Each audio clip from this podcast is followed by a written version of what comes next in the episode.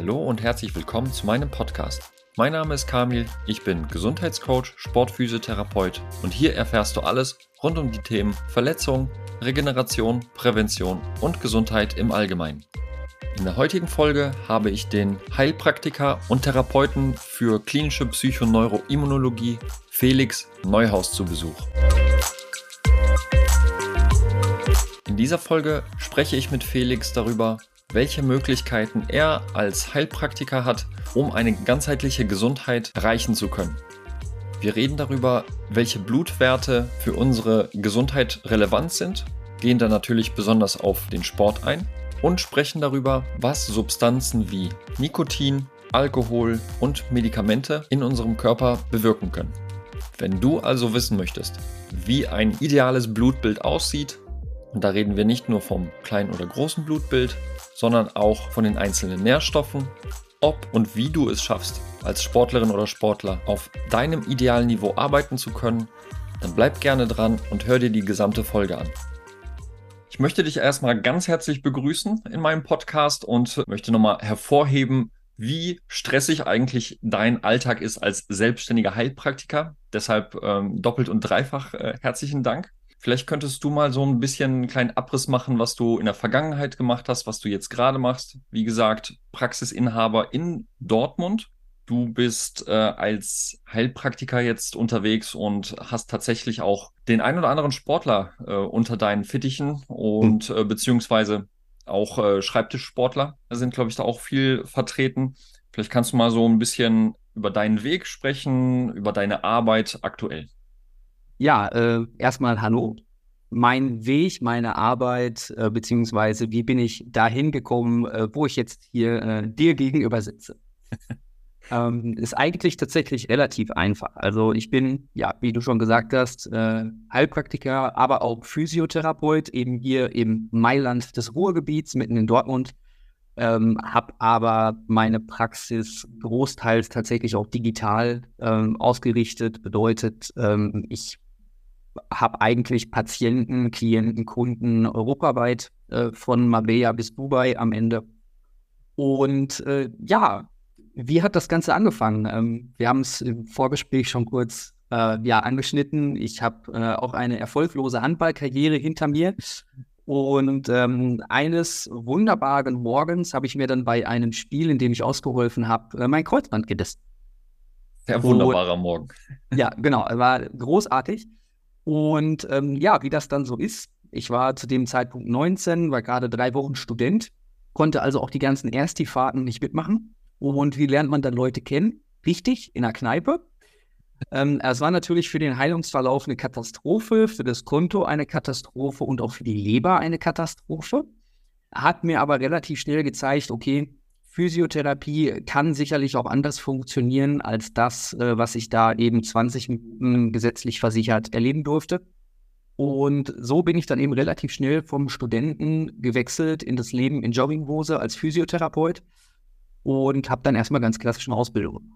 Habe dann auch als fertiger Physiotherapeut eben sechs Jahre lang ganz klassisch in der Praxis gearbeitet, wie man das so macht ähm, parallel eben aber auch immer schon, äh, ja, Leute aus dem Verein gehabt, also eben andere Handballer. Ich hatte äh, dann einige Zeit lang Berührungspunkte mit dem Kraftsport und CrossFit, habe eben dann auch Crossfitter äh, mehrere Jahre immer mal wieder behandelt, auf Wettkämpfe mitgenommen oder da bin ich mitgenommen worden und ähm, ja, habe dann eben entsprechend dort gearbeitet und äh, ja, dann kam es irgendwann eben dahin, dass ich die klinische Psychoneuroimmunologie gemacht habe.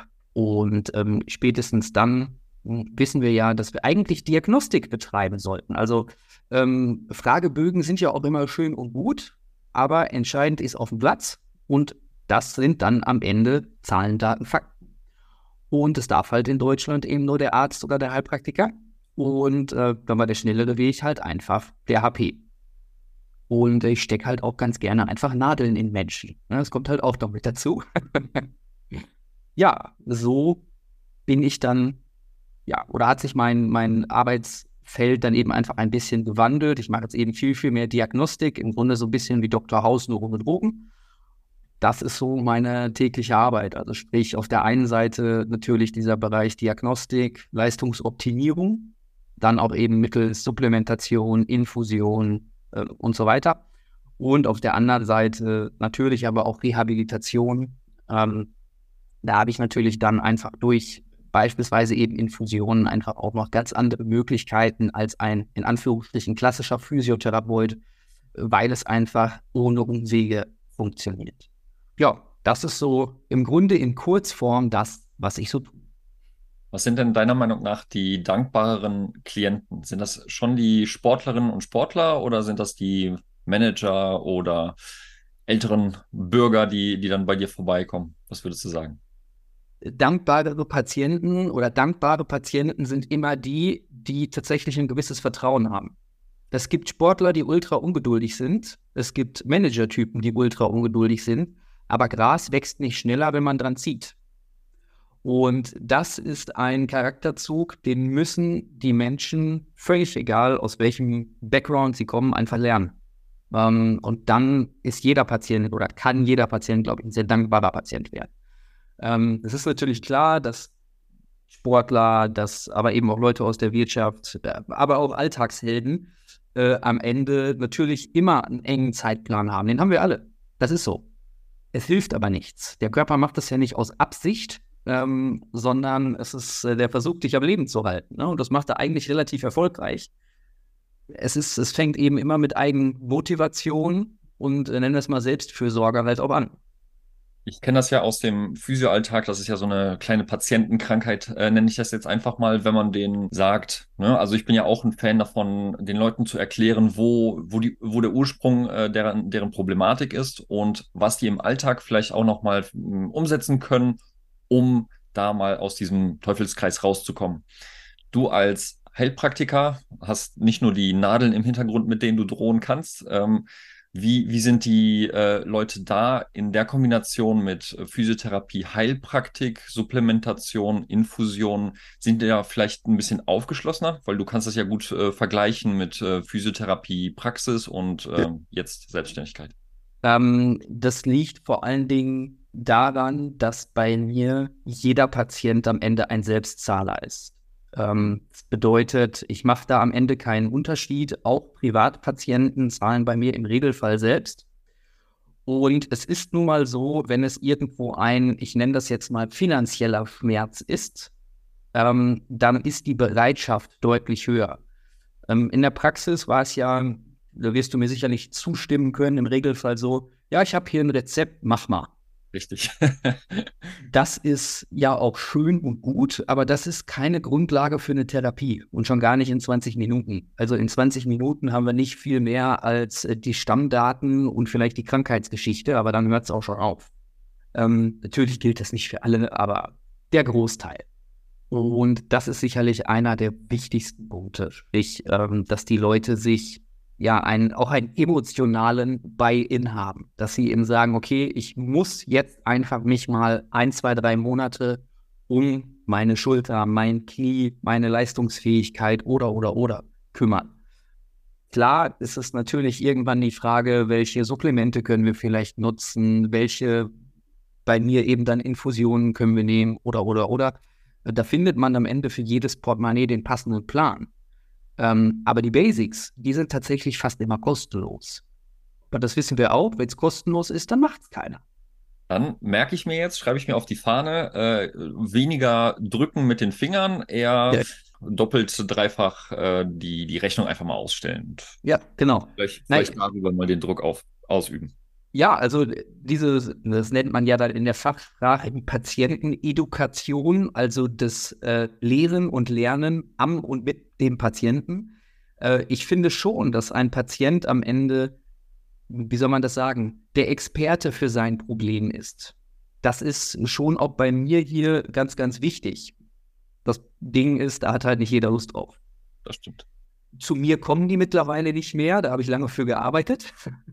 Und das ist sicherlich auch beim Klientel-Sportler ja ganz oft so, dass sie ja eben noch was zusätzlich machen wollen. Bei den Crossfittern war das so, die wollten irgendwie immer nur noch ein Pulver, noch eine Pille, noch irgendwie sonst was. ja. ähm, aber eine gute Therapie ist, wenn ich dir was zugebe. eine sehr gute Therapie ist, wenn ich alles wegnehme, was du nicht brauchst. Dann werden die Ergebnisse, glaube ich, richtig, richtig gut. Das war jetzt schon fast ein bisschen philosophisch. Das stimmt, das war gewollt. Das nehme ich auch äh, so auf jeden Fall mit. Äh, ich habe nämlich auch gemerkt, dass genau die Patienten, von denen du jetzt gesprochen hast, äh, die meinen, dass äh, die Lösung im Therapeuten oder in den Ärzten steckt, die, ähm, ja, wie soll ich sagen, das Ergebnis vielleicht nicht wünschens, äh, wünschenswert den Patienten erreicht werden kann. Und ein bisschen unsympathisch erklärt oder zusammengefasst sage ich denen immer, wenn du es kaputt gemacht hast, dann wirst du es auch alleine nur lösen können. Wenn die das verstanden haben, äh, mache ich es genauso, dieses Edukative. Und ja. irgendwann muss es Klick machen bei denen. Und dann ist es egal, ob der Arbeitgeber Gas gibt. Das Knie wird einfach heilen, wenn es heilen möchte. Und äh, wenn es dann zwischen den Ohren die Erlaubnis gibt ne? und nicht von außen. Genau, ne, das ist äh, böse gesagt und sicherlich auch nicht ganz richtig. Ähm, Physiotherapie ist, äh, wenn der Patient sich nicht weiter verletzt.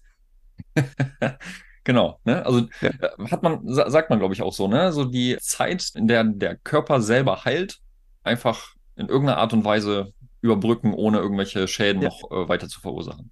Genau, ne? mach einfach mal zwei Wochen was anderes und guck mal, wie du dich fühlst. So ist es. Ja.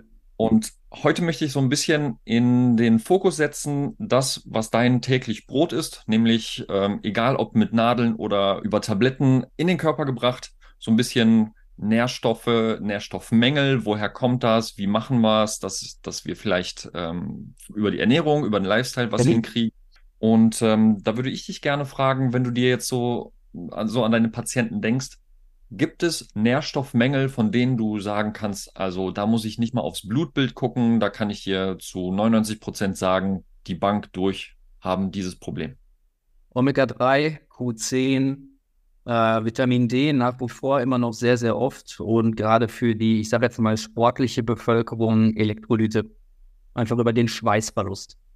Wie äußert sich das so bei den Leuten? Weil es gibt ja viele Defizite, die merkt man eher wirklich lange nicht mehr, weil vielleicht ja. der Körper ein gewisses Depot hat. Da gibt es ja zum Beispiel ein paar B-Vitamine, die ja einiges äh, gespeichert werden können vom Körper.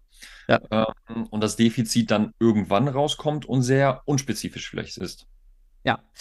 Omega-3 relativ einfach. Wir merken es oft an den Gelenken, wir merken es oft an der, ich sag mal, nicht mehr Geschmeidigkeit, äh, sondern es fühlt sich alles so ein bisschen eingerostet ein. Ähm, dann sehen wir allerdings im Blut beziehungsweise im Labor ganz oft schon richtig krasse Mehl. Also in Schulnoten ist das eher so dann eine 5 minus. Ähm, Vitamin D da kann man ganze Bücher drüber schreiben. Wir haben knapp 21.000 Gene, über 20.000 davon haben Schalter für Vitamin D. Mehr möchte ich dazu gar nicht sagen. Ähm, ein Wert, den wir anpeilen sollten, der sollte zwischen 40 und 50 Nanogramm pro Deziliter sein. Äh, da macht man bestimmt schon mal eine ganze Menge mit richtig, sagen wir es mal so. Äh, Q10, gleiches Thema, ähnlich wie Vitamin D, unheimlich wichtig. Da geht es vor allen Dingen um das Thema Energieproduktion und irgendwo auch oxidativen Stress. Das ist dann wieder für Sportler wichtig. Wenn sich also dein Gewebe anfühlt wie so eine Schweineschwarte, dann ist die Chance, dass da ein bisschen was im Eimer ist, schon relativ groß. Q10-Mangel äh, finden wir nicht mehr nur bei älteren Menschen, sondern äh, just heute Morgen ein Blutbefund von einer 35-jährigen Patientin, die äh, krassen Q10-Mangel. Und ähm, was hatte ich noch gesagt? Elektrolyte äh, ja, da sind wir halt ganz klassisch auf der einen Seite in dem Bereich Krampfneigung. Ähm, da sind wir in dem Bereich, ich kann abends nicht runterfahren, Gedankenkarussell. Ich sag mal, angespanntes Nervenkostüm. So würde ich das ganz allgemein sagen. Das sehen wir halt gerade bei dem Thema Elektrolyte ganz, ganz oft. Du hast mir schon zwei Punkte vorweggenommen, an die ich direkt anschließe, die eigentlich später kommen sollten, aber deshalb perfekte Steilvorlage. Bleiben wir mal bei den, äh, beim Schweiß und bei den Elektrolyten. Da sind ja Sportler gerne mal mit ihren Getränken und ähm, Powerade, Gatorade und wie es mhm. alles heißt, äh, mixen sich selbst irgendwas zusammen. Hat das seine Daseinsberechtigung in der Hinsicht oder gibt es da vielleicht auch wieder so ein Low-Budget-Ding, wo du sagst, wird viel, viel besser aufgenommen vom Körper und umgesetzt? Ja, Low-Budget-Ding, ganz einfach, Apfelschorle mit ein bisschen Salz. ich wusste, dass du das sagen wirst, aber ich wollte es nur von dir hören. also, äh, komplizierter muss man es, glaube ich, nicht machen. Ist natürlich immer so ein bisschen auch abhängig davon, welchen Sport ich betreibe. Wenn ich jetzt natürlich im, du kommst aus dem Mannschaftssport, ich auch, wenn wir also im Mannschaftssport bleiben, wir haben also mäßig lange Belastungen, ähm, ne, teilweise eben bis zu einer halben Stunde, beziehungsweise mit Pausen bei Handball sind wir doch eher bei einer Dreiviertelstunde pro äh, Halbzeit. Da macht das sicherlich Sinn. Ähm, wenn ich jetzt reiner Kraftsportler bin, dann brauche ich das nicht unbedingt. CrossFit würde ich tatsächlich äh, auch wieder Richtung Apfelschorle, vielleicht noch Aminosäuren greifen. Aber ja, im Großen und Ganzen, immer dann, wenn ich schwitze, möchte ich auf jeden Fall ein bisschen Salz dazu. Ähm, es gibt natürlich jetzt hier spezielle Elektrolyt-Drinks und so weiter und so fort. Die haben sicherlich auch alle ihre Berechtigung. Da ist aus meiner Sicht eben immer die Frage Kosten-Nutzen. Und äh, die verhältnismäßig dann sehr wohl kosten, die, die kosten ja dann gerne mal zwei, drei Euro im Verhältnis zur Apfelschorle, die gefühlt ein paar Cent kostet, äh, bringt es einfach keinen Benefit. Wenn du jetzt natürlich lieber deine dunkelblauen Säfte trinken möchtest, dann kannst du das natürlich gerne machen. Ob das so gut ist, das lassen wir mal dahingestellt. Aber der einfachste Weg, Apfelschorle und ein bisschen Salz. Also komplizierter muss man es nicht machen. Gesundheit darf auch einfach sein. Ähm, was hältst du denn von diesem exzessiven, also teilweise exzessiven Wasserintake? Also ähm, äh. wenn du hörst, dass da Leute sagen, hey, mein Arzt hat gesagt, viel trinken ist immer wichtig. Äh. Und, ähm, dann wird dann mal zu, häufiger zur Flasche gegriffen, drei Liter, vier Liter, teilweise fünf Liter, was ich dann auch äh, mitbekomme. Wie stehst du da, da so zu? Ähm, naja, auch damit verlieren wir letztendlich Elektrolyte. Ne? Also der Kater, wenn wir dann doch mal zu tief ins Glas geschaut haben, ist ja auch teilweise dadurch bedingt, dass wir eben so viele Salze auspinkeln auf Deutsch. Deswegen ist ja das Katerfrühstück der obligatorische Rollmops. Ne? Ist ja rappelvoll mit Salz. Und, ähm, Ihr lernt hier fürs Leben, Leute. Gut zuhören. Ja, genau, genau, genau. ähm, also da sollte man sich dann auch eben immer fragen, okay, macht es wirklich so viel Sinn? Das Problem ist, sowohl bei zu wenig Wasserintake als auch bei zu viel entwickle ich irgendwann ein unphysiologisches Durstgefühl. Das ist durchaus problematisch.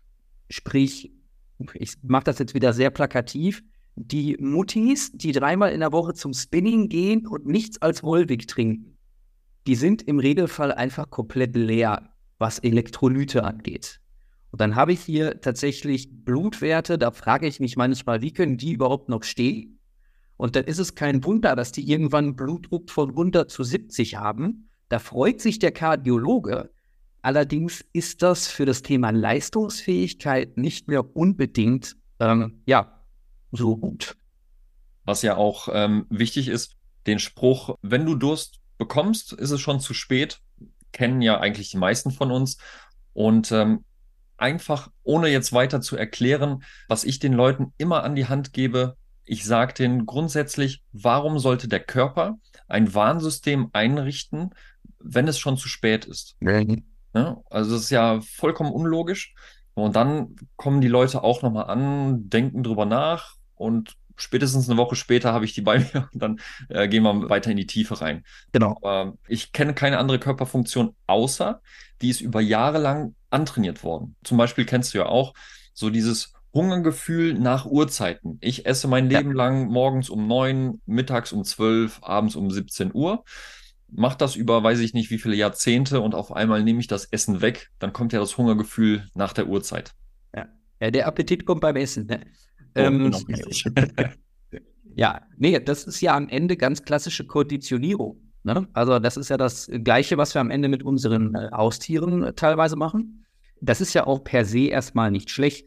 Ähm, ich denke, immer dann, wenn es in ein Extrem wandert, ist halt Vorsicht geboten. Sagen wir es mal so. Und ähm, wenn ich jetzt natürlich Leute habe, die eher zu wenig trinken, dann ist es mir lieber, wenn die dreimal, viermal am Tag einen halben Liter Wasser trinken, ähm, und damit ist gut. Wenn ich jetzt kein professioneller Sportler bin, reicht diese Wasseraufnahme im Regelfall. Ja, ist immer ein bisschen Größe und Gewicht abhängig. Ja, natürlich. Aber für die Allgemeinbevölkerung, für die General Population ähm, ist drei bis viermal am Tag ein halber Liter glaube ich, umsetzbar, auch bei einem engen Zeitplan.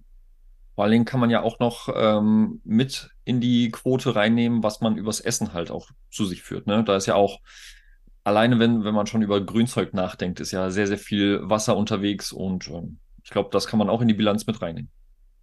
Auf der anderen Seite, genug Grünzeug in die Leute reinzukriegen, ist halt auch oft nicht so einfach. Ne? Ich ja, habe ja genug Darmpatienten, das ist manchmal ein Kampf, da Salat reinzukriegen. Ja. Ja, kann ich mir auch gut vorstellen. Aber wo wir gerade äh, noch bei Elektrolyten waren, Na, ne? kannst du da vielleicht ein bisschen, äh, vielleicht den Leuten, die nicht wissen, was die oder was das ist, äh, was dazugehört und was die machen, vielleicht mal so einen kleinen ja. Exkurs geben. Wir haben auf der einen Seite die sogenannten Mengenelemente. Das ist Natrium, Kalium, Calcium, Magnesium. Das sind die, die eben mengenmäßig viel im Körper vorkommen. Hier geht es dann um solche Sachen wie Kommunikation zwischen den Zellen, hier geht es darum, dass eben bestimmte sogenannte Konzentrationsgradienten da sind, sprich, dass das Wasser im Blut bleibt und nicht in das Gewebe wandert. Hier geht es darum, dass der Körper funktioniert, wofür er designt worden ist. Und dann gibt es auf der anderen Seite die Spurenelemente. Die sind eben mengenmäßig gar nicht mehr so viel da. Das ist dann zum Beispiel Zink, Selen, Molybden, Mangan, um, und so weiter und so fort. Ähm, hier geht es dann um teilweise einzelne Stoffwechselvorgänge. Bei Zink wissen wir alle mittlerweile, dass das wichtig ist für das Wachstum von Nägeln, dass es da auch um eine gewisse Immunfunktion geht, weil Zink eben bestimmte oder bei der Produktion von bestimmten Antikörpern dabei ist. Bei Selen geht es ganz viel um das Thema Entgiftung, weil Enzyme, also Werkzeuge des Körpers, die für die Entgiftung da sind, die sind alle selenabhängig. Ähm, bei dem Thema Mangan und Molybden geht es auch wieder um oxidativen Stress, also darum, dass die Zellen äh, nicht kaputt gehen und dass wir schön lange unser jugendliches Aussehen behalten. Das sind alles Sachen, die wir im besten Fall über die Ernährung bekommen. Wenn wir jetzt aber einen erhöhten Bedarf haben, was erhöhter Bedarf ist, da kommen wir gleich noch zu, ähm, dann muss ich da unter Umständen nachhelfen. Ist es möglich, wenn wir jetzt beim Bedarf sind, dass über die Ernährung heutzutage, da bist du ja auch, äh, hast ja auch auf dem Schirm so die Nährstoffgehalte, äh, ich sag mal allein im Grünzeug und äh, Gemüse und so weiter, was ja eher abnehmend ist über die letzten Jahrzehnte. Wie viel Salat und äh, Paprika, Gurke und was auch immer auf dem Markt ist, müsste ich eigentlich essen, um auf Sportlerniveau, sag ich mal, gut aufgestellt zu sein? Äh, so viel, dass man dann wahrscheinlich Verstopfung kriegt. ähm, ja, das ist tatsächlich ähm, leider wirklich ein ganz, ganz großes Problem, keine Frage. Ähm, auf der anderen Seite sagt sogar die DGE, also die Deutsche Gesellschaft für Ernährung, die ja ähm, durchaus auch äh, zu Recht kritisiert wird in vielen Bereichen, äh, dass Sportler eben Menschen mit erhöhtem Bedarf sind, übrigens genauso wie Menschen über 55, genauso wie Menschen, die regelmäßig Medikamente einnehmen, genauso wie Menschen, die vielleicht gerade in der Physiotherapie sind und sich in einer Wortheilungsphase befinden, einen erhöhten Bedarf haben und dann sind Nahrungsergänzungsmittel durchaus sinnvoll und notwendig. Wie gesagt, das sagt sogar die DGE. Ja, das ist aber das Problem mit pauschalen Antworten. Wenn sogar die das sagen, dann muss ja was dran sein. dann ist auf Deutsch gesagt die Kacke richtig am Dampfen. Ja. ähm, aber du hast natürlich recht. In den letzten 30, 40 Jahren ist durch die intensive Landwirtschaft äh, natürlich immer weniger äh, an Mikronährstoffen und Makronährstoffen in der Nahrung enthalten. Ja, das ist ein Riesenproblem. Und jetzt mal aus dem Nähkästchen gesprochen, äh, meine Tochter ist jetzt fünf Monate alt und die bekommt ein Multivitamin von uns. Definitiv. Also erstmal herzlichen Glückwunsch. Danke. Zum, äh, zum Papa sein, zur Tochter. Und ähm, zu den Parametern, was, was mich da auch interessieren würde, wenn ich jetzt zum Beispiel zuhöre und weiß jetzt, Mensch, ähm, vielleicht kann ich ja mit Magnesium und Vitamin C, da kann ich ja mal beim Reformhaus, äh, DM, äh, Rewe, was da auch alles so ist, die haben ja auch manchmal solche Abteilungen. Dann gehe ich da mal hin und greife dazu, äh, wo vielleicht ein bisschen mehr drin ist an ganz egal welchen Nährstoffen. Ist das so, dass du sagen würdest, pack zu und hau dir mal so ein Multivitamin rein oder ähm, sollte man da schon vielleicht abgeklärt mit dir, mit mir ähm, mal auf so Firmen, die vielleicht ein bisschen, bisschen ja. mehr Herzblut reingesteckt haben, achten? Genau, das ist der Punkt. Es gibt natürlich äh, da Anbieter, die wirklich im fast schon Discount-Bereich unterwegs sind. Äh, es gibt Anbieter, die sind eher in einem, ja, sagen wir mal, exklusiveren Bereich. Wie kommen eigentlich jetzt diese Preisunterschiede zustande? Das ist tatsächlich, jetzt müssen wir doch ein bisschen in die Chemie gehen. Äh, das liegt natürlich im Regelfall an den Rohstoffen. Und ähm, wenn ich jetzt beispielsweise mir ein, die klassischen Brausetabletten, die wir alle so kennen, wenn ja. ich mir die angucke, dann steht da meistens Calciumcarbonat, Magnesiumoxid ähm, als Beispiel. Und Magnesiumoxid hat beispielsweise eine Aufnahmekapazität von ungefähr 4 bis 6 Prozent. Das doch. heißt, ja, genau, doch so viel. Das heißt, 95 Prozent landen am Ende in der Keramik und du hast zwar lecker schmeckendes Wasser, aber das war es dann auch. Ohne da jetzt, wie gesagt, zu tief in die Biochemie eintauchen zu wollen, ähm, das hat manchmal schon seine Berechtigung. Und diese Endung hinter dem Magnesium, hinter dem Calcium und so weiter, die zeigt mir an, an welchen Trägerstoff, also an welchen Transporter das am Ende binden kann und wie es dann eben aus der Flüssigkeit ins Blut und dann aus dem Blut in die Zelle gelangt. Und so entstehen dann eben manchmal auch die Preisunterschiede. Ist es denn grundsätzlich dann ratsam zu sagen, dann nehme ich mir oder suche ich mir das teuerste Produkt äh, von, von äh, jeder Palette und äh, dann wird das schon in mir, in mir ja. drin bleiben und nicht in die Keramik äh, abgeschossen? Ja, auch das äh, ja kann funktionieren, muss aber nicht funktionieren.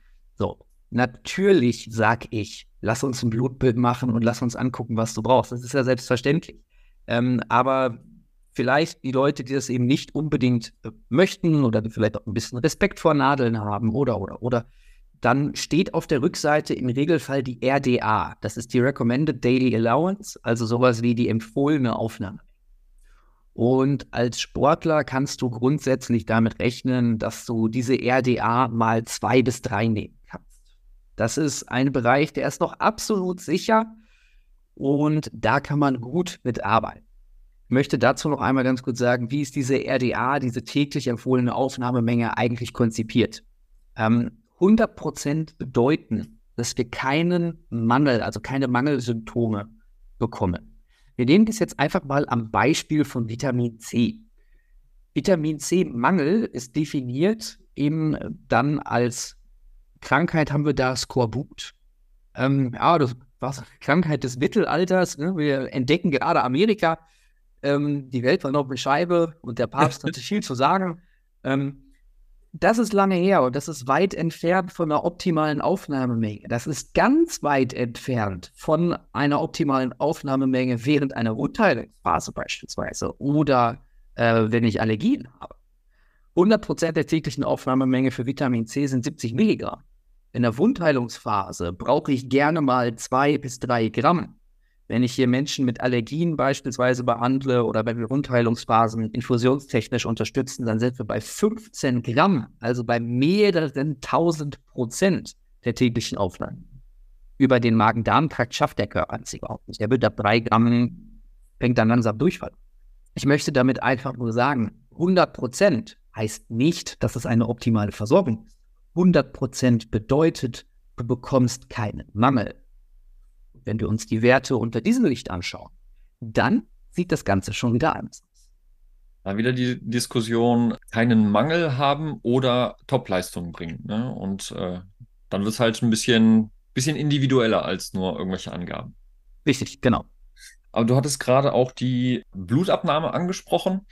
Und es gibt ja auch Leute, die sagen, Mensch, ich tue mir was Gutes und ähm, bevor ich irgendwas supplementiere, gehe ich zum Arzt, lass mir Blut abnehmen, was ja, ja auch erstmal eine gute Idee ist. Und dann kommen die äh, zu dir und zu mir und sagen, also mein Arzt sagt, äh, wir haben ein groß, großes Blutbild gemacht und das ist eigentlich auch echt gut. Warum fühle ich mich trotzdem so matsche?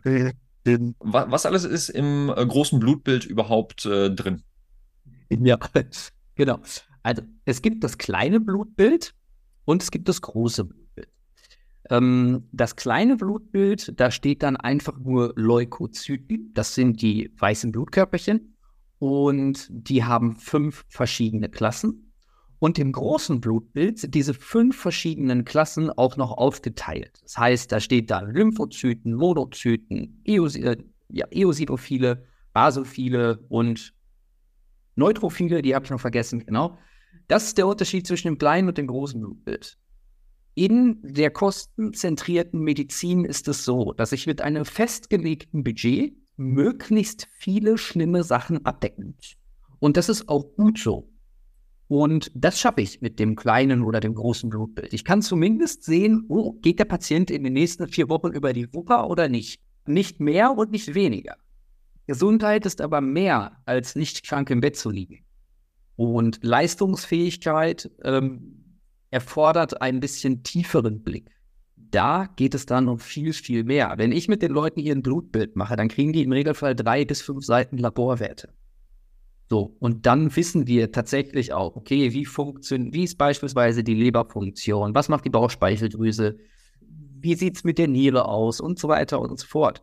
Und dann müssen wir uns als nächsten Punkt immer festhalten, es gibt zwar einen Referenzbereich, eine Range, aber das heißt noch lange nicht, dass diese Range tatsächlich ähm, auch immer optimal ist.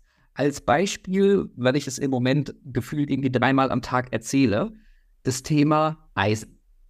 Wir haben beim Ferritin, also beim Eisenspeicher, eine Range von, also im Labor, von 10 bis 291.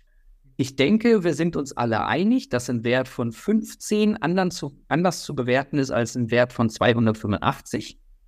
Aber beides ist in der Range. Und jetzt habe ich, das ist kein Witz, eine Patientin letzte Woche gehabt, die hat ein Ferritin von 10,3. Oh. Hat alle Symptome eines Eisenmangels, also Haarausfall, brüchige Nägel, Schlappheit und so weiter und so fort. War natürlich vorher beim Arzt und der sagt, ja, ist doch alles super. Auch das Hämoglobin also der rote Blutfarbstoff, der ist ja abhängig vom Eisen, der ist noch gerade so in der Range bei ihr. Das ist alles so gerade eben noch darüber. Die Patientin hat unheimlich viele Symptome, aber das Blutbild sagt, es ist zumindest noch im Rahmen. Aber zumindest noch im Rahmen plus Symptome. Das ist das Wichtige, plus Symptome. Das ergibt ein ganz anderes Bild. Und dann ist es mir am Ende ehrlich gesagt egal, ob der Wert so gerade noch im Rahmen ist. Sie hat Symptome und wenn ein Mensch Symptome hat, dann ist mir der Wert zweitrangig. Erstmal geht es darum, wie fühlt sich der Mensch. Und ähm, als kleiner Hintergrund beziehungsweise als kleiner Punkt, ein Ferritin unter 80, also da sind wir schon lange im grünen Bereich.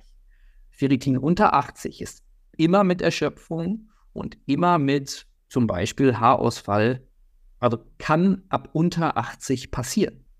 Ich finde, das ist schon durchaus ein Symptom, obwohl wir da noch lange im grünen Bereich sind. Das lasse ich einfach mal so stehen. das ist ja genauso wie äh, in, äh, in der Physiotherapie, Orthopädie, Radiologie. Wenn die Leute, sage ich mal, an der Halswirbelsäule Schmerzen haben, die Ärzte sagen, mach mal ein MRT. Und die finden im MRT Bandscheibenvorfall in der Lendenwirbelsäule. Und die Leute haben keine Symptome unten. Und dann, dann fangen auch die Diskussionen an, ne? Ja, da müssen wir was machen, Einlagen und tralala, obwohl den Leuten es gut geht. Das ist jetzt, was, wovon du jetzt erzählt hast, genau der umgedrehte Fall, ne? Ist noch in der Range, aber hat schon Probleme. Genau, es gibt halt auf der einen Seite die kostenzentrierte Medizin. Das ist eben äh, der klassische Weg, der quasi über die Krankenversicherung läuft. Und dann gibt es auf der anderen Seite eben die patientenzentrierte Medizin. Aber wie gesagt, dafür brauchen wir auch ein gewisses Eigeninteresse in die körperliche Unversehrtheit, wollen wir es mal nennen. Ja, das ist einfach der Unterschied. Dann ist der Mensch im Mittelpunkt und nicht, das bezahlt die Kasse. Du sagst Eigeninteresse. Ich würde jetzt mal sehr vielen Leuten dieses Eigeninteresse auch zusprechen, wenn es um die ja. Gesundheit geht. Aber du hast auch äh, von mehreren Seiten Labordiagnostik gesprochen. Da gehen wir ja auch in so ein Selbstzahler-Ding rein, wo es dann halt auch dreistellig wird. Ja, das ist so. Könntest du da mal so eine Zahl sagen, wie viel da die Leute in so einer gewissen Range dann ja. halt für so ein ganzheitliches Blutbild zahlen und ähm, dementsprechend dann auch mal sagen, wie häufig ist sowas eigentlich ratsam von deiner Seite aus? Ja würde ich tatsächlich ein klein bisschen differenzieren. Also wenn wir uns ich sag mal, präventiv der ganzen Geschichte nähern. Also wirklich einfach nur gucken, bin ich vernünftig versorgt und kann ich irgendwo was optimieren? Dann haben wir circa, ja, ich sag mal so zwischen 300 und 350 Euro an Laborkosten. Wenn ich jetzt eher in dem Bereich bin, puh, ich bin erschöpft, ich brauche nach dem Spiel gefühlt fünf Tage, bis ich überhaupt wieder auf dem Damm bin. Ähm, ich habe das Gefühl, ich kriege meine PS auch gar nicht mehr auf die Straße. Irgendwie zwickt der ganze Körper, der geht mir total auf den Geist. In der letzten halben Saison war ich auch irgendwie dreimal so ein bisschen verletzt, aber habe mich irgendwie noch so durchgeschlagen. Da muss man gegebenenfalls halt noch mal ein bisschen weiter gucken. Ich mache jetzt einen extremen Fall, Long-Covid-Diagnostik beispielsweise, da sind wir gerne auch im vierstelligen Bereich. Das ist so. Ja, also ist halt je nachdem auch abhängig davon, welcher äh, Bereich betroffen ist. Das ist das Nervensystem, also Erschöpfungssyndrome, ich kann mich nicht konzentrieren. Ähm, ist es eher das muskuläre, also das orthopädische System am Ende, sprich, ich habe einfach keine Kraft mehr. Ja, Labordiagnostik kann ganz schnell ganz viel Geld kosten. Da muss man immer so ein bisschen schauen. Da gehört eben auch dazu, was bringt der Patient mit an Lifestyle, ähm, werden vielleicht Medikamente genommen, da wo sich bestimmte Sachen ganz besonders nehmen oder eben auch nicht nehmen. Wie ist so die, der grundsätzliche Lebensstil und welche Symptome habe ich? Ja, also es gibt nicht das eine Blutbild für alle. Das wäre ja schön, aber so funktioniert Diagnostik was würdest du sagen, so präventiv, ähm, wenn ich jetzt, weiß ich nicht, alle sechs Monate, alle zwölf Monate zu dir komme und äh, ja. mich checken lasse, ist das ein guter ja. Rhythmus oder? Einmal bis maximal zweimal im Jahr. Okay. Das ist so, also zweimal im Jahr wirklich, wenn ich jetzt ähm, ja am Ende mit meinem Körper Geld verdiene, muss man jetzt einfach mal so sagen. Wenn ich also professioneller Sportler bin, äh, dann macht das sicherlich Sinn, zweimal im Jahr sowas zu machen. Warum nicht häufiger? Rote Blutkörperchen, also Erythrozyten, haben eine Lebensdauer von 120 Tagen im Schnitt. Ähm, sprich, es macht sowieso maximal Sinn, das dreimal im Jahr zu machen. Wenn wir jetzt noch eine kurze Saisonpause dazwischen zählen, einfach auch ein bisschen äh, Logistik zwischenpacken, dann ist man, glaube ich, mit zweimal im Jahr sehr, sehr gut bedient. Also quasi einmal zur Winterpause und einmal zur Sommerpause macht sicherlich sehr viel Sinn. So eine Labordiagnostik, die wird ja bei manchen Vereinen, habe ich das äh, gesehen, also bei den Profis sowieso. Ne? Da sind die ja schnell dabei, einfach mal was zu testen. Da gibt es ja, ja auch andere finanzielle Möglichkeiten in Sportarten wie Fußball zum Beispiel. Ja. Aber wenn ich jetzt ambitionierter Amateursportler bin und ja. sage, ich möchte das auch gerne machen, ich äh, spiele ganz egal, Handball, Leichtathletik, Volleyball, Fußball, wie auch immer. Und äh, die machen sich dann halt auch Gedanken, okay, ich kann mir mhm. vielleicht keine 400, 500 Euro Diagnostik leisten. Mhm. Gibt es irgendwas, wo du sagst, also wenn du sowas machen möchtest vor der Saison zum Beispiel und in der Saisonpause, nimm diese Blutwerte und guck äh, nach, vor allen Dingen, wenn es um Sport geht. Du hattest ja vorhin von Omega-3 und Elektrolyten gesprochen. Ja. Wäre das eins zu eins umsetzbar oder gibt es da nur so sportspezifische Sachen? Das, das wäre jetzt tatsächlich ähm, ich sag mal, die Mindestvariante. Na, dass wir uns eben einmal die ganzen Mengen- und Spurenelemente angucken, dass wir einen Omega-3-Index machen und dass wir vielleicht noch ein paar B-Vitamine und Vitamin D dazu nehmen. Das wäre so das Kleinste, was ich ähm, euch als Hörer äh, jetzt wirklich ans Herz legen kann, äh, wenn es um den Punkt Leistungsfähigkeit geht. Ich persönlich habe halt auch eine gewisse Sorgfaltspflicht natürlich immer den äh, Menschen und Patienten gegenüber. Deswegen ich halt sage, lass uns einmal bitte einen vernünftigen Status machen. Klammer auf, den kann man aber zum Großteil dann auch beim Arzt machen. Und wenn die Ärzte da kooperativ sind, dann funktioniert das im Regelfall auch sehr, sehr gut und wird dann eben äh, von den Kassen auch übernommen. Ähm, und für die, ich nenne das jetzt dann mal Spezialdiagnostik, da kann man dann eben weiter. Genau. Das ist ja jetzt eher so ein präventives Nachschauen. Nehmen wir mal an, du guckst danach auf deinen zehn Seiten von den Patienten, findest du so ein paar Auffälligkeiten, wo du sagst, oh, da sind zwei, drei Werte, die sind richtig im Keller. Vielleicht irgendwas in Richtung Regeneration, ne? weil eine Saison ist ja auch lang und manche Leistungssportler müssen auch noch nebenbei mal, mal eben 40 Stunden arbeiten, haben noch eine Familie. Und dann geht es darum, das aufzufüllen du hattest ja schon vorhin gesagt, so Supplemente haben irgendwo ihre Grenze. Ja. Und äh, dann muss schon effektiverweise die Nadel her. Ja.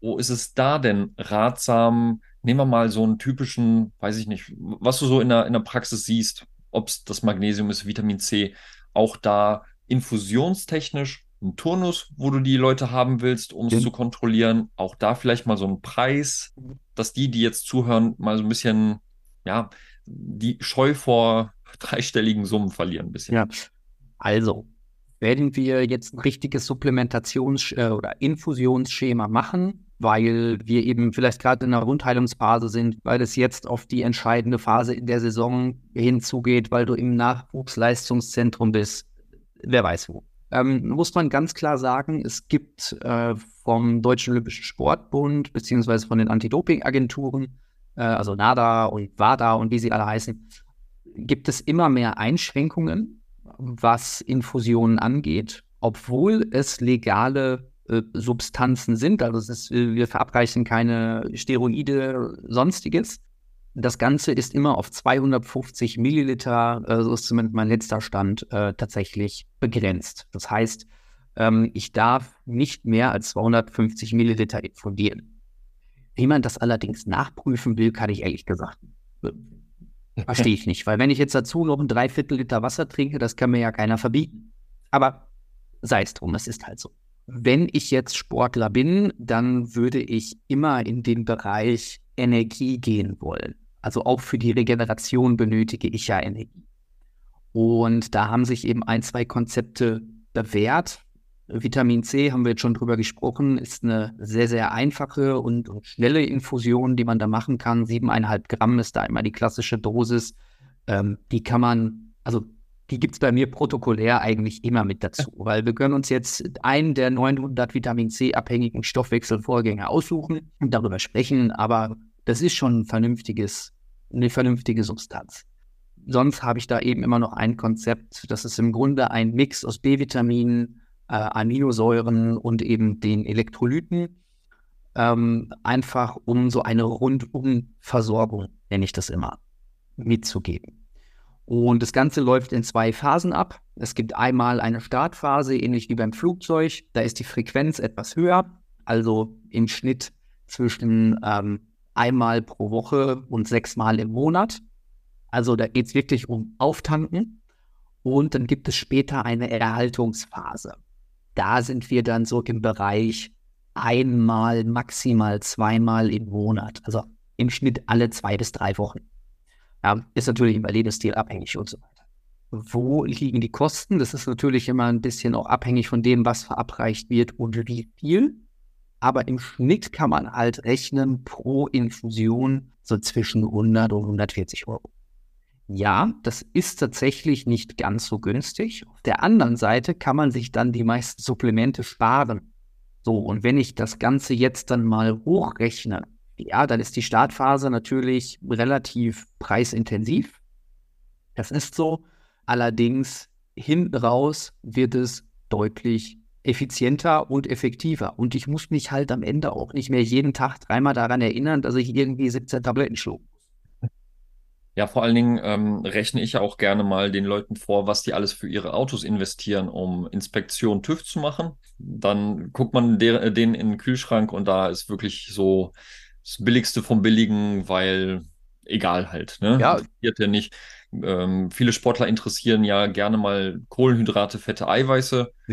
Was es links, rechts daneben geht, äh, Ähm. gibt, das ist jetzt nicht gut. Ich habe tatsächlich auch äh, gerade aus der Zeit, in der ich einige CrossFit-Athleten hatte, ich glaube, ich habe noch nie so viele Menschen gesehen, die so eine Essstörung hatten wie Crossfitter. Das muss man tatsächlich ganz heftig mal sagen. Also sowohl von der Menge als auch, äh, nennen wir es dann am Ende mal von der Verdauungsqualität, was man ja durchaus auch riecht irgendwann, das ist schon wirklich grenzwertig. Und ich habe tatsächlich jetzt Darmtherapie, mache ich seit circa acht Jahren. Ähm, wir haben 2023, mache ich schon länger. Ich habe selten Sportler erlebt, die kein Darmproblem hatten, weil sie eben so massiv viel Eiweiß ja wirklich fressen. Was machen die dann dagegen? Für die meisten nichts. Für die meisten ist der Eiweißfurz ja normal. Das ist aber nicht normal, wenn es riecht, als würdest du innerlich verwesen. Also echt nicht. Vor allen Dingen, das Thema Verdauung ist ja auch normal, ist äh, relativ. Ne? Nee. Da gibt es ja so die, die äh, am Tag dreimal, viermal, fünfmal äh, auf Toilette gehen. Nee. Und es gibt die, die sagen, also alle drei Wochen einmal, das, das ist so mein Rhythmus. Und äh, was, was wäre dir so am liebsten, was deine ja. Patienten dir so erzählen? Äh, Frequenz zwischen fünf und sieben Mal in der Woche. Also hm. das ist tatsächlich auch relativ optimal. Ähm, dann gibt es ja tatsächlich da so schöne Skalen. Äh, wie darf am Ende der perfekte Schiss auf Deutsch gesagt aussehen? Das ist im Grunde zigarrenförmig. So, das ist ganz einfach. Äh, ich habe in meiner Anamnese tatsächlich äh, das aufgezeichnet und die Leute sollen das ankreuzen. Und ähm, ich kann nach über 100 Patienten im Bereich Darm, kann ich das mittlerweile sagen, äh, ich kann alleine an diesem Bild schon abschätzen, wie das Mikrobiom aussieht. Und ich mache mir vorher immer Notizen, äh, bevor ich die ähm, Befunde dann auch eben bekomme. Und äh, ich habe da mittlerweile eine relativ hohe Trefferquote. Also ich behaupte, über 70 Prozent kriege ich mittlerweile darüber schon, alleine schon raus. Ähm, das ist wirklich erschreckend, mit welch schlechter Verdauungsperformance die Leute rumlaufen. Du musst dir das am Ende so vorstellen. Die Leute haben alle ihren Porsche vor der Haustür stehen und verbrennen aber wie Opel Corsa. Das funktioniert nicht. Du lässt also die, die Menschen, egal ob es jetzt Sportler sind, ähm, Leute im öffentlichen Dienst, äh, Unternehmer, wer auch immer, wie viel Prozent Leistungsfähigkeit unwissend weggeworfen wird. Das ist fatal. Vor allen Dingen, dann wird ja an so komischen Stellschrauben dann gedreht und äh, keiner versteht, warum man sich trotzdem verletzt, einem es trotzdem äh. nicht gut geht. Aber jetzt, als du da äh, gerade von äh, den, den äh, Stuhlproblematiken gesprochen hast, äh, musste ich mich direkt an einen befreundeten Therapeuten äh, erinnern, der gesagt hat, dass der auch mit einem Patienten darüber gesprochen hat und äh, der an einem Tag äh, so eine Klarsichtfolie dabei hatte also mit, mit okay. Stuhlprobe, wo ich mir dachte, ja, du, also das brauche ich jetzt nicht. Mache ich auch, aber nur gegen Aufpreis. genau, auch nur Freitagabends dann. Ja, äh, genau.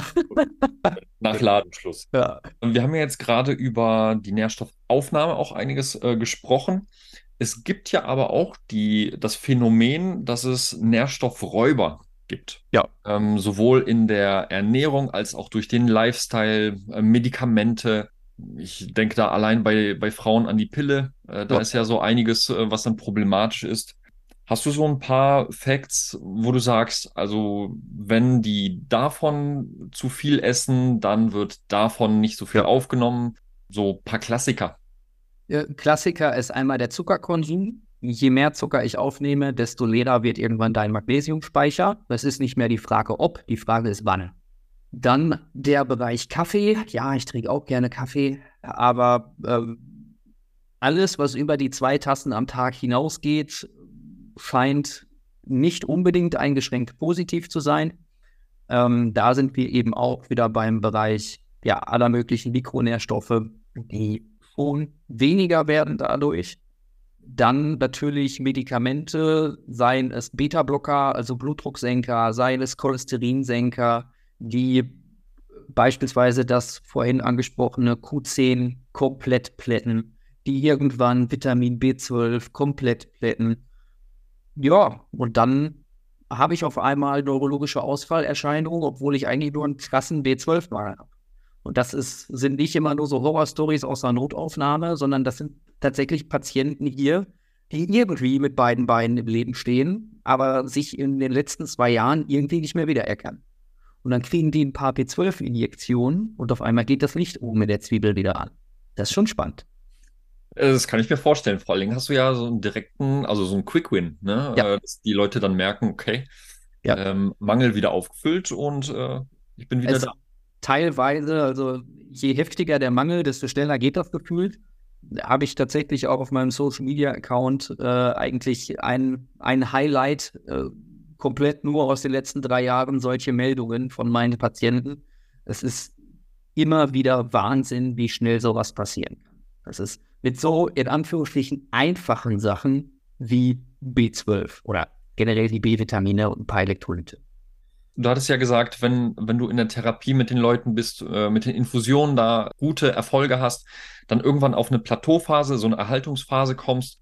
Ich frage mich auch, also wenn der Winter kommt äh, und ich an Vitamin D äh, denke, dann geht ja gerne mal der Spiegel sowieso an sich runter. Ja. Ähm, wenn du jetzt eine gewisse Plateauphase erreicht hast mit den Leuten, wann geht das oder wie lange ist die Infusion haltbar, wenn du gut gesättigt bist? Okay. Ähm, so sind diese ein bis zweimal im Monat entstanden. Okay. Das ist natürlich immer so ein bisschen typusabhängig auch. Es ich mache das eigentlich nicht so, dass die Leute das ganze Jahr bei mir sind, auch mit solchen Infusionskonzepten dann ähm, im Schnitt fahren die Leute ja auch mal irgendwann in den Urlaub und so weiter und so fort. Dann ist mal Weihnachten, dann habe ich auch mal sicherlich noch andere Termine. Ähm, es ist aber so, dass die Leute tatsächlich relativ schnell merken, wenn der Speicher auf einmal wieder schlechter wird dass zum Beispiel sagen, boah, ich habe das Gefühl, abends runterfahren fällt mir auf einmal wieder schwer. Wenn sie sagen, puh, morgens, äh, ich sag mal, meine Leistung bringen, ich brauche wieder länger. Und dann ist der Moment, wo sie dann anrufen und sagen, hast du zufällig in den nächsten zwei, drei Tagen noch mal was frei? Das ist so ein, so ein Klassik. Ist es denn notwendig, dass die dann, also was heißt notwendig? Für dich wäre es wahrscheinlich super cool, wenn die äh, dann ein Leben lang bei dir sein müssen, jeden Monat einmal vorbeikommen. Ich kann mir vorstellen, die, äh, auch wenn der Porsche vorm, äh, vorm Haus steht, irgendwann ähm, muss er auch getankt werden und irgendwann wird es auch knapp. Aber rein theoretisch notwendig? Rein theoretisch notwendig, halt es bei den meisten Leuten eine Auffüllphase. Und wenn der Lebensstil richtig gut ist, wenn die Ernährung richtig gut ist, dann kriegen wir auch einen Großteil über ein vernünftiges Supplementationsschema hin. Definitiv. Es ist halt eben auch immer so ein bisschen die Frage, was bin ich für ein Typ Mensch? Man muss sich jetzt auch einfach mal vorstellen, wenn ich dann eben hier sitze, ich habe einen schönen Relax-Sessel, beziehungsweise mehrere davon, und man sitzt dann einfach mal eine Dreiviertelstunde hier.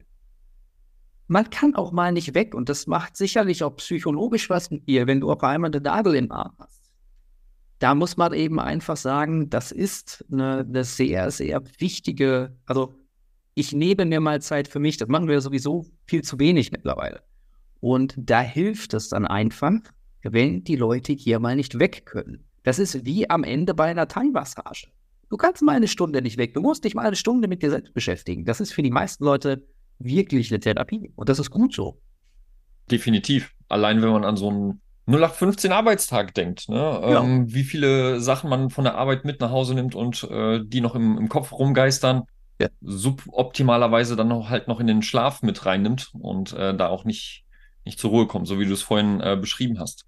Genau, ne, das ist dann wirklich so, dass hier Leute sitzen, die kriegen Kopfhörer von mir oder bringen ihre eigenen mit und äh, die haben dann wirklich mal eine Stunde Urlaub auf der Liege.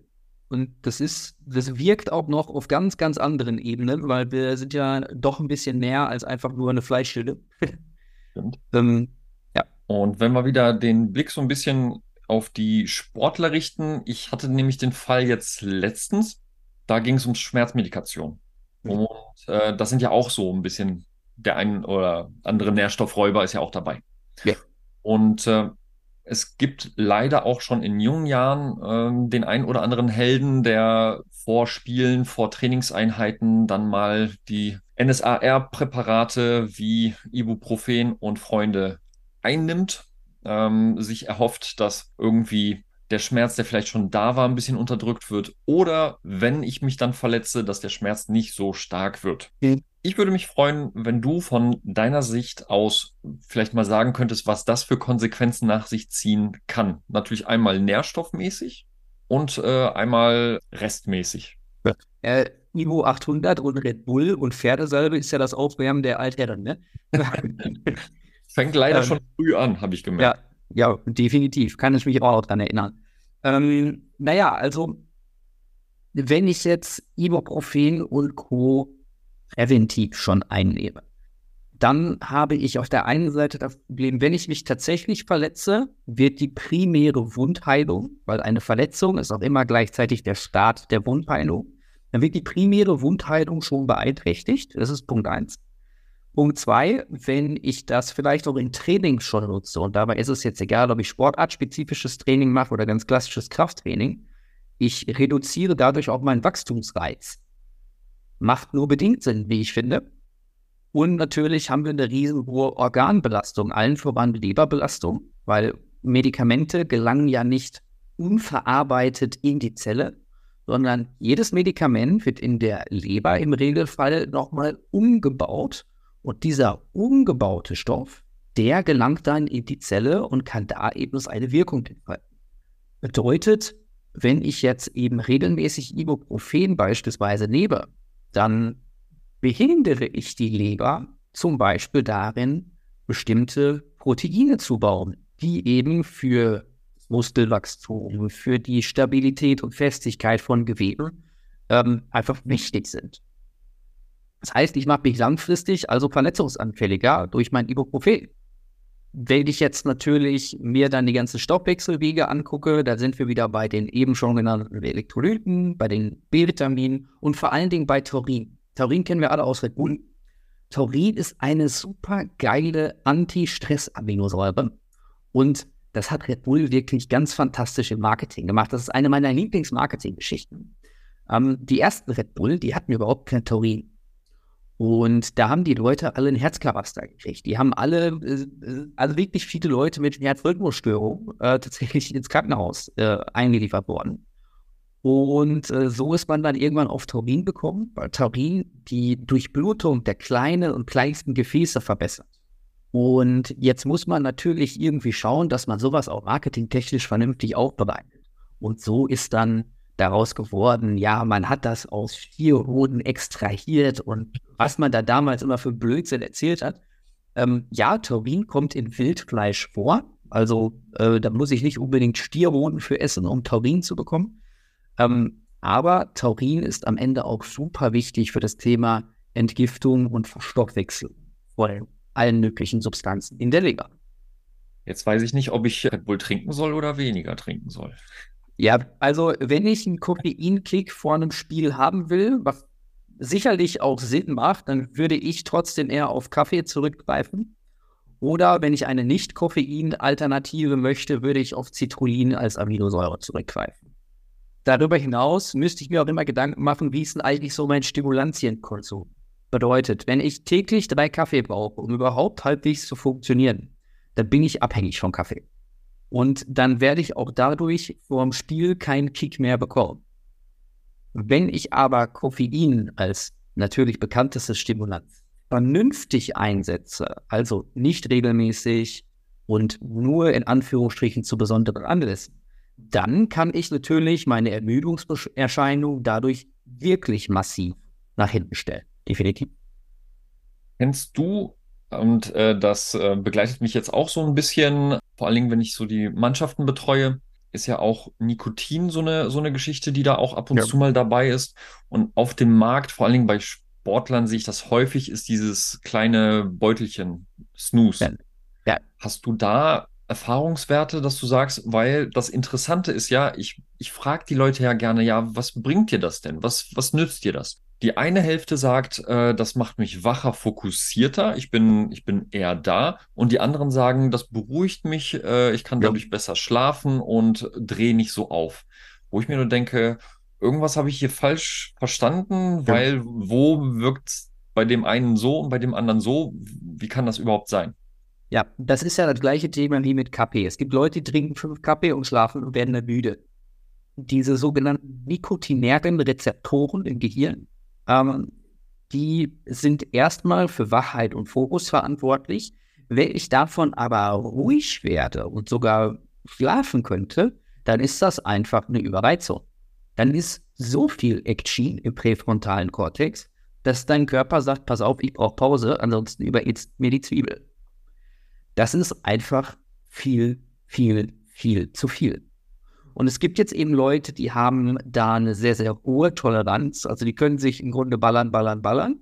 Und es gibt eben Leute, die haben eine sehr, sehr geringe Toleranz und die werden dann sofort müde davon. Oder ruhig. Gerade bei Sportlern ist ja auch oft so der Punkt, es ist ein Ritual.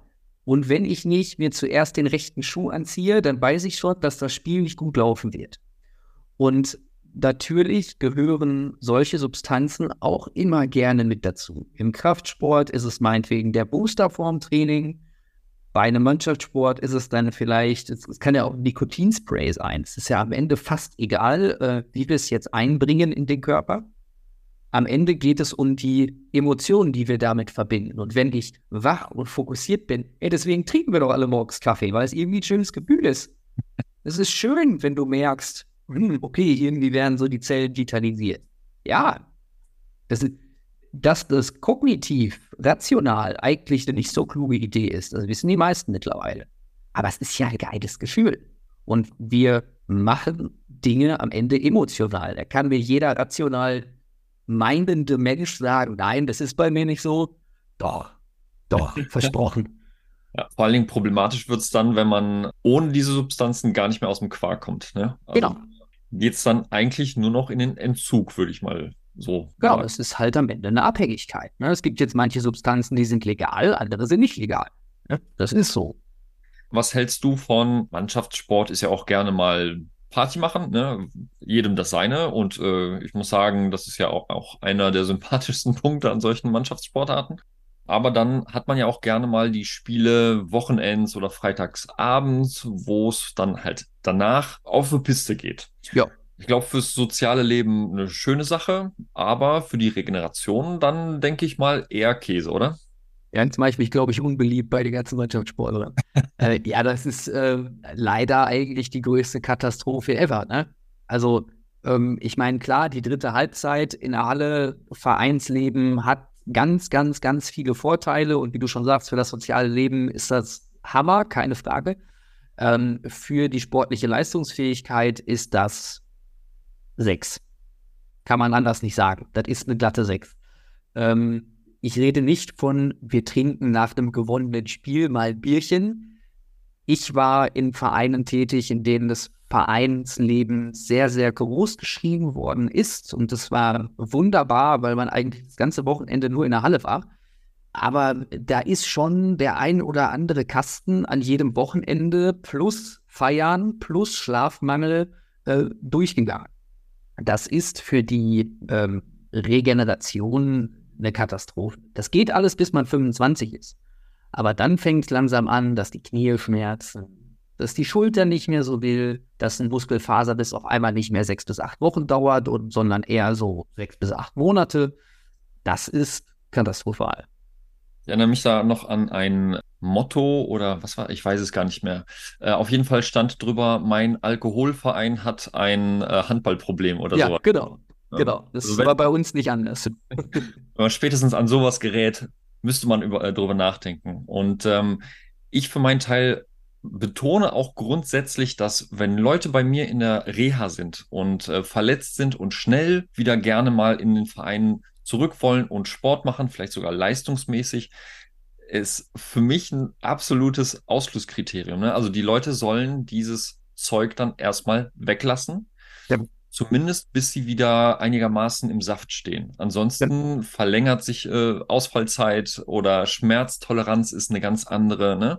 Auch mit den Ibos und Nikotin und so weiter, wenn ich die dann frage, ordne mir doch mal deinen Schmerz ein und die sagen dann eine Zahl, ich, ich weiß nicht, wie ich die einordnen soll. Wenn die beruhigt sind vom Nikotin oder aufgeputscht von irgendwas anderem, es fühlt sich ja immer anders an. Dann, dann wird es halt mit dem Beurteilen halt problematisch. Definitiv. Ne? Wir können halt super unsere Sinne vernebeln. Das ist der Hammer.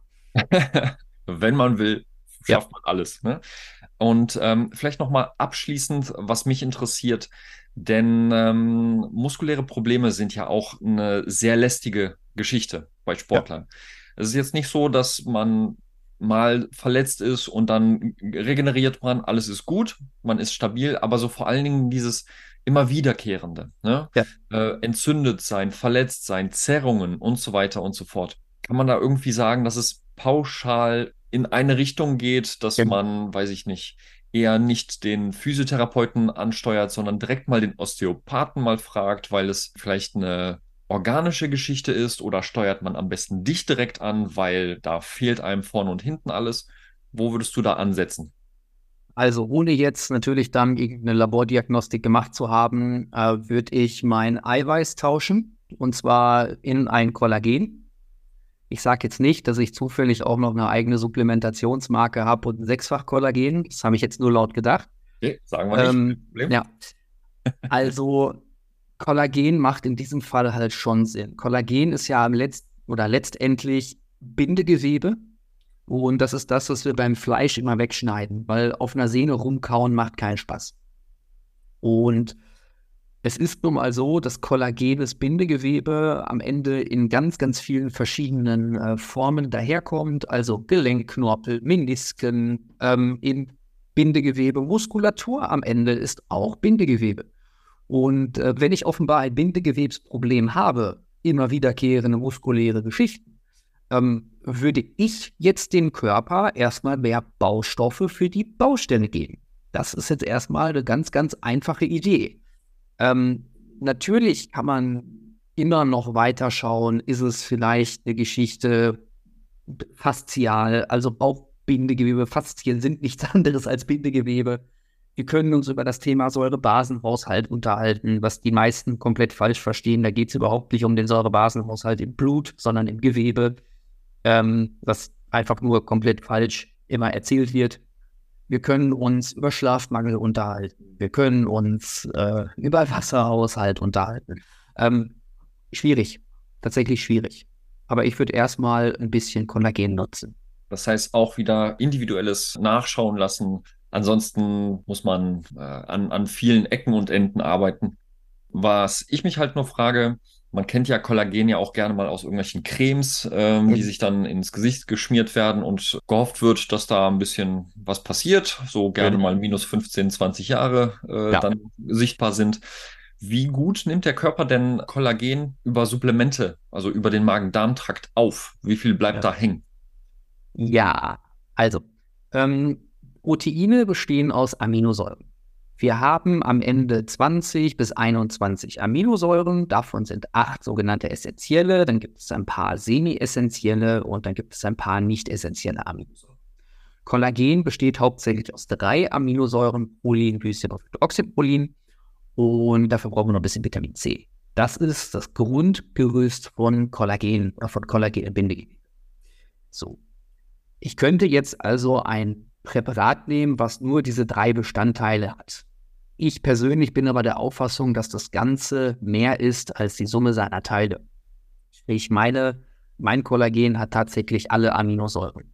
Und wir haben noch ein paar Enzyme mit dazugegeben. Das heißt, auch der Verdauungsvorgang wird einfacher. Weil die meisten werden das sicher nicht kennen, wenn sie nach dem Training oder einfach so einen Eiweißshake nehmen und danach so einen aufgepumpten, aufgeblähten Bauch haben, dass sie gar nicht wissen, soll ich jetzt liegen, stehen, sitzen? Das fühlt sich alles irgendwie nicht gut an. Ähm, dann ist das sicherlich ein Punkt, hm, den sollte man beachten. Sprich, das passiert bei mir nicht. Ich habe das, kann mein Kollagen sogar als Darmpatient geben und die haben kein, kein Problem. Ja, da bin ich auch wirklich stolz drauf, das kann ich auch so erzählen.